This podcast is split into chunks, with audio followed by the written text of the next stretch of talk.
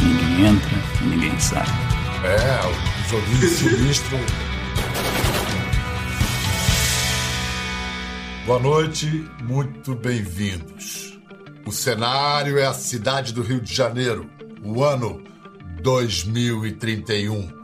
A população vive separada por muros que isolam os infectados da interminável pandemia. Vagando pelas matas, pelo morro, pelo asfalto, cariocas seguem na trilha da sobrevivência entre tiros, porrada, bomba, funk, trap, pagode. Qualquer semelhança com a realidade distópica não é coincidência, é prodígio da computação gráfica. Esse é o universo criado, recriado, de um game chamado Rio, que antes mesmo de ser lançado já tem fila de fãs de jogos eletrônicos. O cérebro por trás desse jogo vem de Franca, no interior de São Paulo, de um rapaz de origem pobre que encontrou numa lan house a inspiração para criar seu próprio mundo e dirigir a sua vida rumo ao futuro, ao sucesso. Ele é a cara da revolução corrente no mercado de games e do protagonismo brasileiro nessa revolução, em especial entre os mais jovens o autodidata Banneker Braulio. E aí, Banneker, tudo bem, cara? E aí, tudo bom? E você? Legal, melhor agora falar com você, conhecer você, já tinha ouvido falar. Banneker, eu sei que todo mundo deve te perguntar isso quando te conhece, mas, cara, que nome é esse, Banneker? Então, esse nome, quem me deu foi meu pai. É, ele, ele lia muito livros, ele lê né, até hoje. E ele se inspirou no Benjamin Banneker, que foi um, um negro, do, se eu não me engano, ele foi britânico e ele estudava muito astronomia, era, era relogeiro. E meu pai se inspirou nele através de um livro que ele leu sobre a história dele, né? Naquele, tipo, ele era da época da escravidão, e aí ele participou de um concurso e por ele ser negro ele não ficou em primeiro lugar, aí meu pai inspirou meu nome nele homenageou. Eu acho que ele era americano, é, não americano. era britânico, não. E aí, o seu pai era sempre criativo assim na hora de dar nome para os filhos. E os teus irmãos, quais são os nomes? Eu tenho é, cinco irmãos, né? Somos em quatro homens e uma mulher. Aí vou começar do mais velho até o mais novo. Então começa com Lineker. Peraí, Lineker por causa do, por causa do jogador de futebol da Inglaterra, da Inglaterra? exatamente. O Heickmer é o sobrenome de uma professora dele, da infância dele acho que ela chamava Selma Heickmer. Aí tem o Joniker. O Joniker é por quê? Então, isso é um mistério. Tá, agora calma. Pera aí, porque agora vem uma menina, cara. Que nome que ele inventou pra Esse mulher? Não, é complicado. Maria Eduarda. Uf. aliviou, aliviou, aliviou, a gata, aliviou, aliviou a gatinha. muito, viu? O pessoal ri muito. Né? E Banneker, como é que era essa, essa vida dessa família, essa configuração familiar? A gente já já vai entrar no mundo virtual aí que você domina, mas na tua vida, no mundo real, como é que foi a tua criação nessa família? Era uma família de pobre? Como é que era a vida? É, meu pai é serralheiro, minha mãe ela é cozinheira, ela faz salgados para festa. Assim, a nossa vida, a gente não teve assim é, muita, muita luxúria, a gente sempre morou em roça, em, em, em bairros periféricos, mas foi uma infância bem vivida, vamos dizer assim. Agora, como é que estava a sua vida quando você entrou numa lan house? Olha só, a gente fala lan house, parece que a gente está falando de um passado, Sim. né? Era, a Lan House era tudo. Hoje não existe mais Lan House, né? Tá todo mundo com seu sua Lan House na mão, né? De celular. O que, que aconteceu na sua vida? Como é que estava a sua vida naquele momento e o que aconteceu a partir do que você descobriu na Lan House? É, antes de, de começar tudo isso, eu já desenhava, mas gostava muito de jogar bola. E eu ficava muito, é, final de semana, na, na, nas minhas, nos meus avós, na casa dos meus avós, né? E aqui tem uma pracinha, cara, e assim, é, lá tem muita movimentação, como posso dizer. Pessoal vendendo droga, essas coisas, né, o tráfico. Então a gente via isso muito de perto, né? A gente via muito de perto. Infelizmente, tem alguns parentes envolvidos. E na época vendo um pouco a dificuldade da minha família, eu comecei a pensar em pelo, pelo caminho errado, porque você olhava a galera, via ali naquele dinheiro e você começava a pensar, né? Então foi onde que a minha cabeça começou a, a meio que se transformar e eu comecei a meio que puxar para o lado errado. Só que aí foi onde que entra meu primo, Tiago. Ele, assim, da família, ele, tinha, ele é o único que tinha um computador. Então, ele jogava muito e ele me puxou, né? Falou, pô, vamos, vamos lá, vamos lá em casa jogar. E aí, como tinha um computador só, era ruim ficar jogando as duas pessoas em um computador. Foi aonde que ele falou, pô, vamos pra Lan House. O pessoal lá é, é assim, você paga barato, né, pela hora e, a, e fica uma galera lá. E viciei.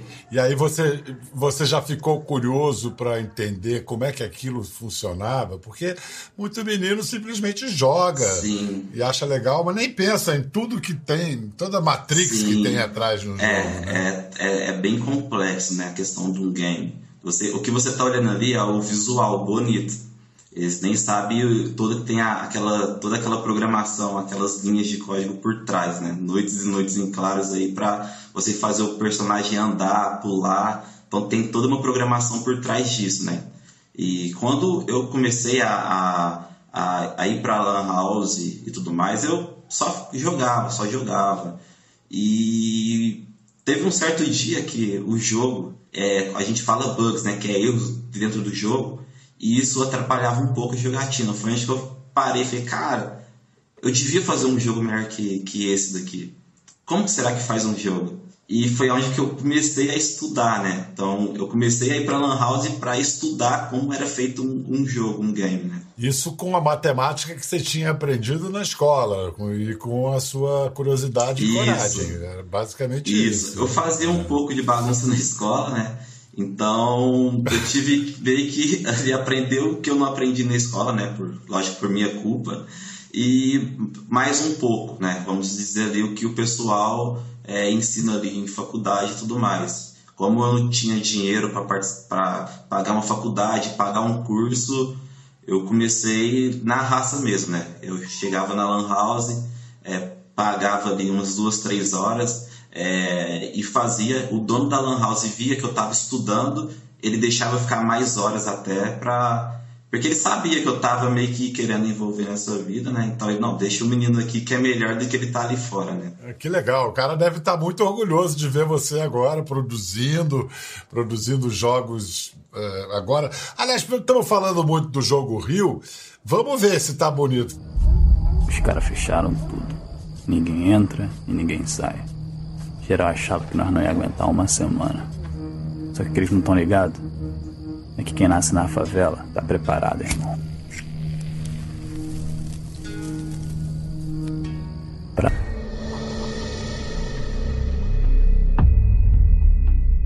Que é isso, rapaz? Vem cá, é impressão minha ou aquele personagem, o primeiro que aparece ali, é a sua cara? Então, cara, é, assim, não era pra sair com a minha cara, mas toda a equipe falou. A gente ia fazer, a gente tentou fazer um personagem genérico, mas meio que saiu minha cara. E eu vi que o Rio não é só a cidade, é Rio como um acrônimo de uh, Raised in Isso. Oblivion, criado no esquecimento. Exatamente, exatamente. É.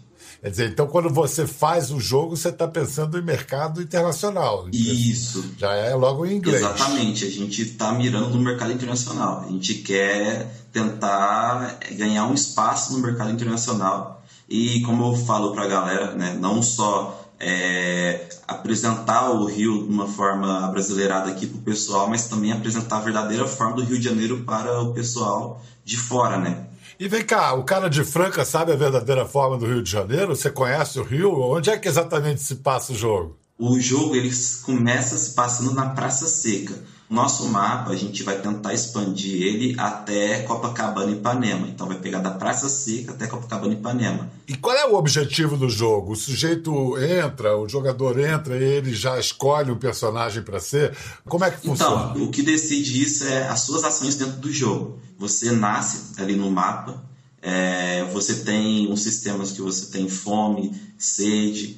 Então você tem que ir para a cidade. O, o, o jogo ele se passa num num, num pós-apocalíptico, né? Porque o que aconteceu ali foi que um vírus, ele é, é até engraçado porque isso meio que bateu com esse, esse vírus atual. Né? Mas, mas peraí, esse vírus, essa pandemia que tem no jogo, essa ideia foi anterior ao coronavírus? Sim, a gente moldou essa ideia no começo Caramba. de 2019. Então a culpa é tua! A ideia foi sua! Cara, o pessoal, assim, é, muita gente chega e fala, cara, eu tenho medo de vocês, porque vocês preveram, tipo, do corona, né? Então, é, vocês são estranhos. Caramba! Então é um mundo é, pós-apocalíptico, como você disse, veio esse vírus, fez um estrago, a cidade está toda dividida e o sujeito tem que sobreviver. Exatamente. O que acontece ali é, é o, o, governo ele fechou partes que estavam com maior é, é, teor de infecção, com muros improvisados em quarentena, e você está dentro dessa, dessa área, entendeu? Então, o seu objetivo ali é sobreviver. Cara, tá com. Soa muito bem isso. Ainda nem, quer dizer, está disponível, ainda nem foi lançado oficialmente, mas já viralizou. Como é que anda a pré-venda? Já tem gente já comprando antes mesmo do já, lançamento? Já tem milhares de pessoas que, que compraram a pré-venda já, cara. Graças a Deus aí tá, tá um sucesso a nossa pré-venda. Milhares de pessoas do Brasil? No, só no Brasil. A gente ainda vai começar a divulgar fora do Brasil. Olha só.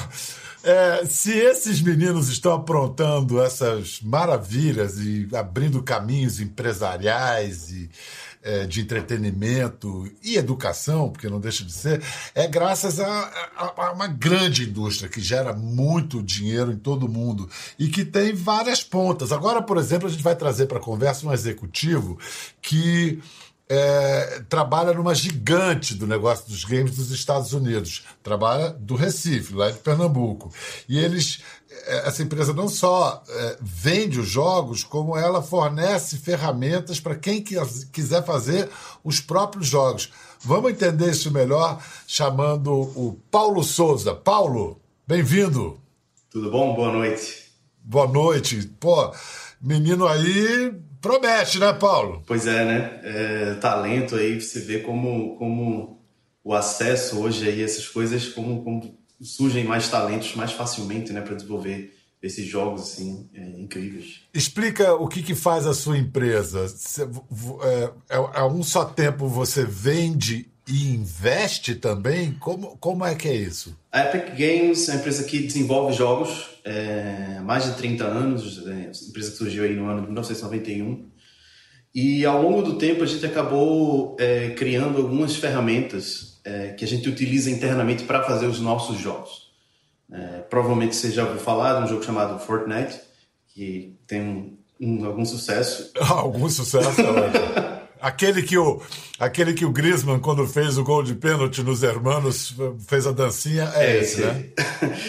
e, e aí, ao longo do tempo, essas ferramentas que a gente utiliza para criar Fortnite e outros jogos nossos né, também são utilizadas por outras empresas no mundo inteiro para criarem seus próprios jogos. Né? É, em essência, a base ali que a gente utiliza para você fazer um jogo, ali no nível mais baixo, se eu puder dizer, ela é muito similar. Né? Você tem a parte gráfica, você tem a parte de animações de um personagem, você tem toda a parte de som, que o jogo precisa ter som, precisa ter música.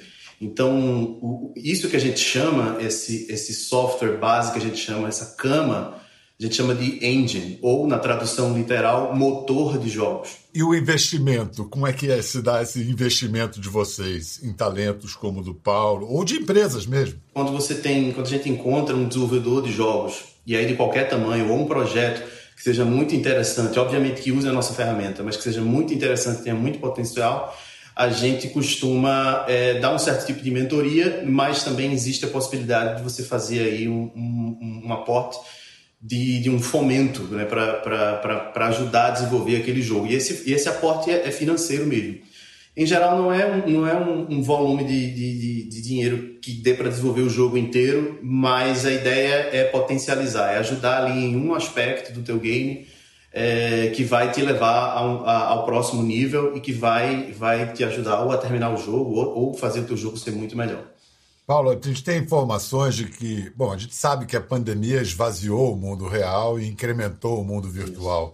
Isso. E acho que não são números definitivos, mas se fala num crescimento de até 45% no consumo de games durante é, o isolamento social, durante 2020. É, isso você já está percebendo no seu negócio? Isso já está notável? É, as, as, pessoas que eu converso, que eu converso na indústria é, falam que sim. Tá? Obviamente que não é algo para se comemorar, né? porque a gente tem uma situação de uma pandemia, mas é fato que à medida que as pessoas estão estão mais passando mais tempo em casa, elas estão consumindo mais é, entretenimento eletrônico. É, e não só jogos também, mas outros tipos de entretenimento, como filmes, etc.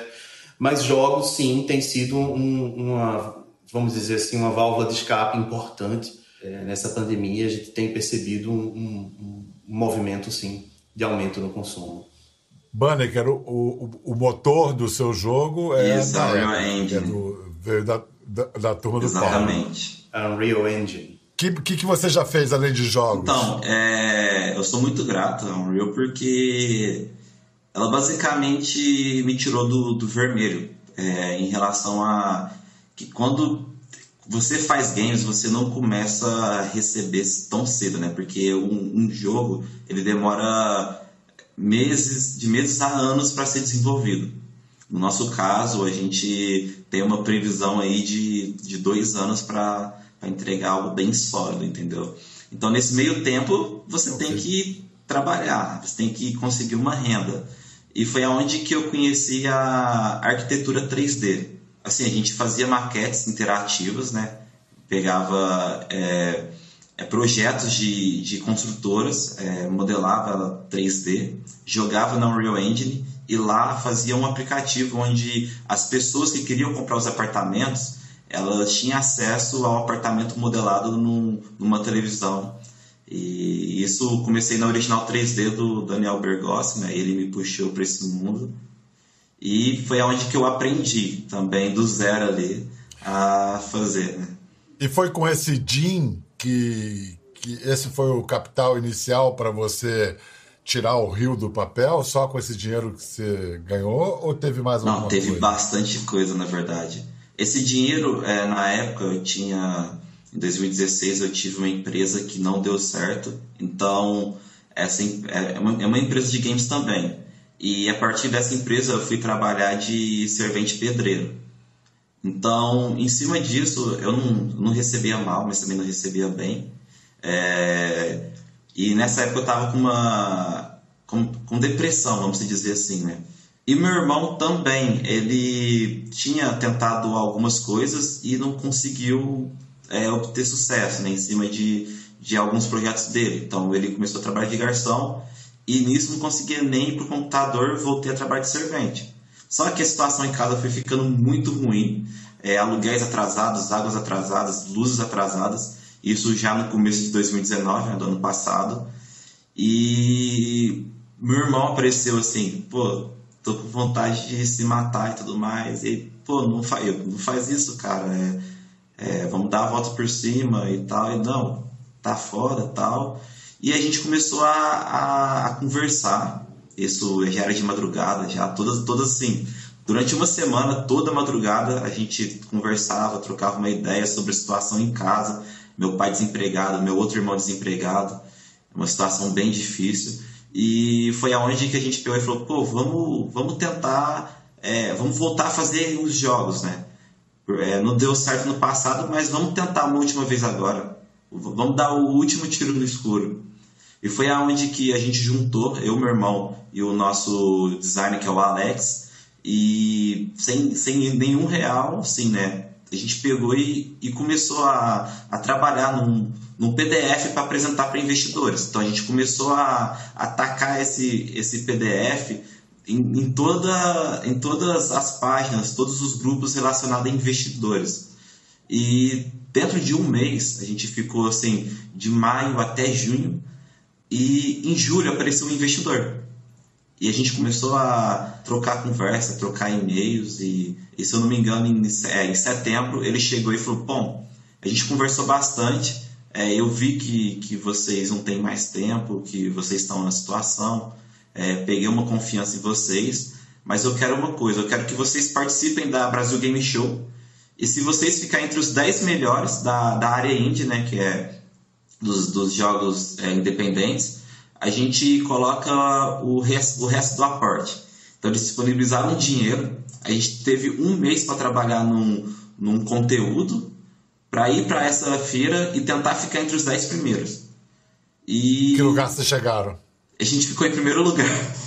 Ah, garoto! E ganhou, e ganhou quanto de prêmio? Então, o prêmio era 5 mil reais. Mas, e, e, mais as parcerias que a gente conseguiu, né? Lá. E o que, que, que você fez com esses 5 mil reais? Aqui, ó, a cadeira. a gente comprou aí a cadeira para boa parte da equipe e investiu é, em mão de obra, né? A gente contratou uma, uns freelancers aí para fazer alguns trabalhos dentro do, do projeto. Essa cadeira não é gasto, é, é investimento na sua Sim. saúde, na coluna, não dá, do jeito que vocês trabalham. Paulo, essa história incrível do Banneker é uma história excepcional ou isso a gente pode dizer que é um movimento que está acontecendo em todo o Brasil? É um movimento. A história do Banneker é excepcional, né? Principalmente por causa do, do assim, de onde o Banneker vem, né? De, de, de uma origem de certa forma humilde, mas é, é a história do desenvolvedor independente né? Aconteceu no mundo, no mundo inteiro nos últimos anos, mas no Brasil a gente está tá, tá vivendo agora uma era onde cada vez mais surgem mais desenvolvedores independentes, mais pessoas que começam a, a, a criar suas empresas e criar seus próprios jogos em casa mesmo. Né? À medida que a tecnologia foi, foi se popularizando, à medida que as pessoas é, é, têm mais acesso à internet e à informação né, que vem pela internet, as pessoas conseguem, assim como o Banneker, é, é, se educar e estudar sobre desenvolvimento de jogos, aprender sobre desenvolvimento de jogos é, de forma mais fácil, né? Ou seja, hoje tudo tudo ficou ficou mais acessível. Né? Na época que eu, eu comecei alguns anos atrás era era um conhecimento mais fechado. Hoje é bem mais fácil. E aí você com, com essa difusão do conhecimento você acaba tendo muitas empresas e muitas muitas muitos times é, que aprendem sozinho mesmo, aprendem, aprendem em casa, estudando com o que, com o que eles encontram na internet e fazem coisas incríveis. Aqui no Brasil a gente já tem alguns exemplos. Já é uma das indústrias mais lucrativas, das maiores indústrias do mundo. Agora é curioso, eu notei uma, um traço irônico na história do, do Banneker, porque já é até um clichê, um lugar comum falar, ó, oh, esses videogames, esses games são violentos, aí o sujeito joga e se torna violento na realidade e tal. O Banneker era exatamente o contrário, ele estava diante de uma realidade violenta e foi nos jogos que ele encontrou um caminho é, legal e pacífico para sair dessa Sim. realidade violenta. O que, que você diz, Paulo, na sua experiência, sobre essa essa desconfiança que há sobre games deles tornarem as pessoas mais violentas? Há uma impressão muito, muito grande de tentar achar aí uma, uma, uma, correlação entre games e violência. Assim, pelo menos os estudos científicos que, que, que, que eu tive acesso não, não, não conseguem encontrar essa, essa, essa correlação. Inclusive, é, alguns até encontram é, que muitas pessoas utilizam, acabam utilizando jogos para como, como válvula de escape mesmo, né? Acaba, na realidade, até a, a, a pessoa ter ali um, um, game que, de certa forma, mostra um, um, uma imagem violenta, acaba que ela está usando aquilo como válvula de escape e, e aquilo pode até é, ajudar a evitar ela, por exemplo, levar aquela violência é, para a vida real os recursos da computação gráfica servem para fazer jogos, para fazer games. E, Paulo, até que grau de, de, de detalhamento hoje, ou melhor, a evolução da computação gráfica pode chegar? A gente já está começando a chegar ali numa, muito próximo de, uma, de, de, você poder ter mundos em 3D representados por triângulos. Tá? É, é como se representa mundos em 3D hoje e onde cada triângulo vai ser um, um, um ponto dessa tela. Ou seja, é, é, é, praticamente como se fosse um detalhe infinito, tá? do ponto de vista ali de, de, de, de volumetria. E a outra transição que a gente está tá fazendo na computação gráfica é a transição para o um mundo em tempo real. Né? Quando a gente fazia cine, é, cinemática, é, acho que até a Globo é provavelmente a empresa referência aqui no Brasil que fazia cinemática em computação gráfica Né? A gente fazia, preparava aquelas imagens e aí você mandava isso para um supercomputador que ia passar horas para poder renderizar, né? ou seja, para poder finalizar aquela imagem.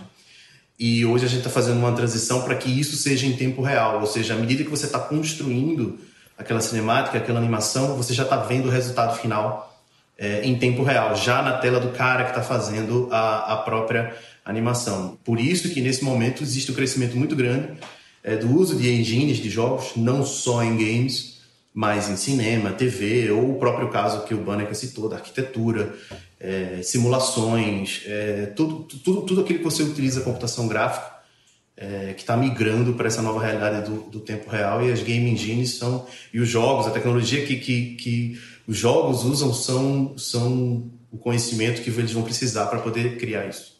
E olha, esse mundão todo que se anuncia é esse mundo que você quer abraçar, né, Banner? Que ele vai abraçar. Sim, com certeza. É, vamos dizer assim que desde, desde a época que eu tive o primeiro contato com o computador, é, isso se tornou um sonho, né? E aí agora que isso nos ajudou muito, está é, mudando minha vida assim, de uma forma muito, muito grande, assim, um lado positivo, é, a tendência é continuar, evoluir com isso, né? É, tudo que sai ali de novo a gente é aprender para para sempre estar tá, como eu posso dizer, tá antenado, né? Tá acompanhando aí essas mudanças e também tentar de alguma forma ajudar isso a acontecer. Não, você vai estar tá atuando no mundo, mas vai estar tá incrementando a economia brasileira. Exatamente. É isso aí. Vem cá, queria agradecer muito a vocês. Muito obrigado, Paulo Souza, diretamente do Recife, com esse sotaque gostoso de pernambucano. Obrigado, diretamente de Franca. Você está em Franca, Banneker? Isso, estou em Franca.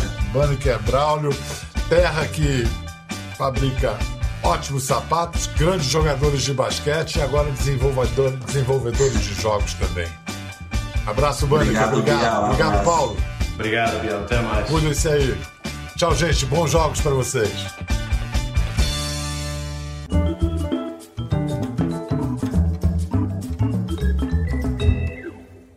Quer ver mais?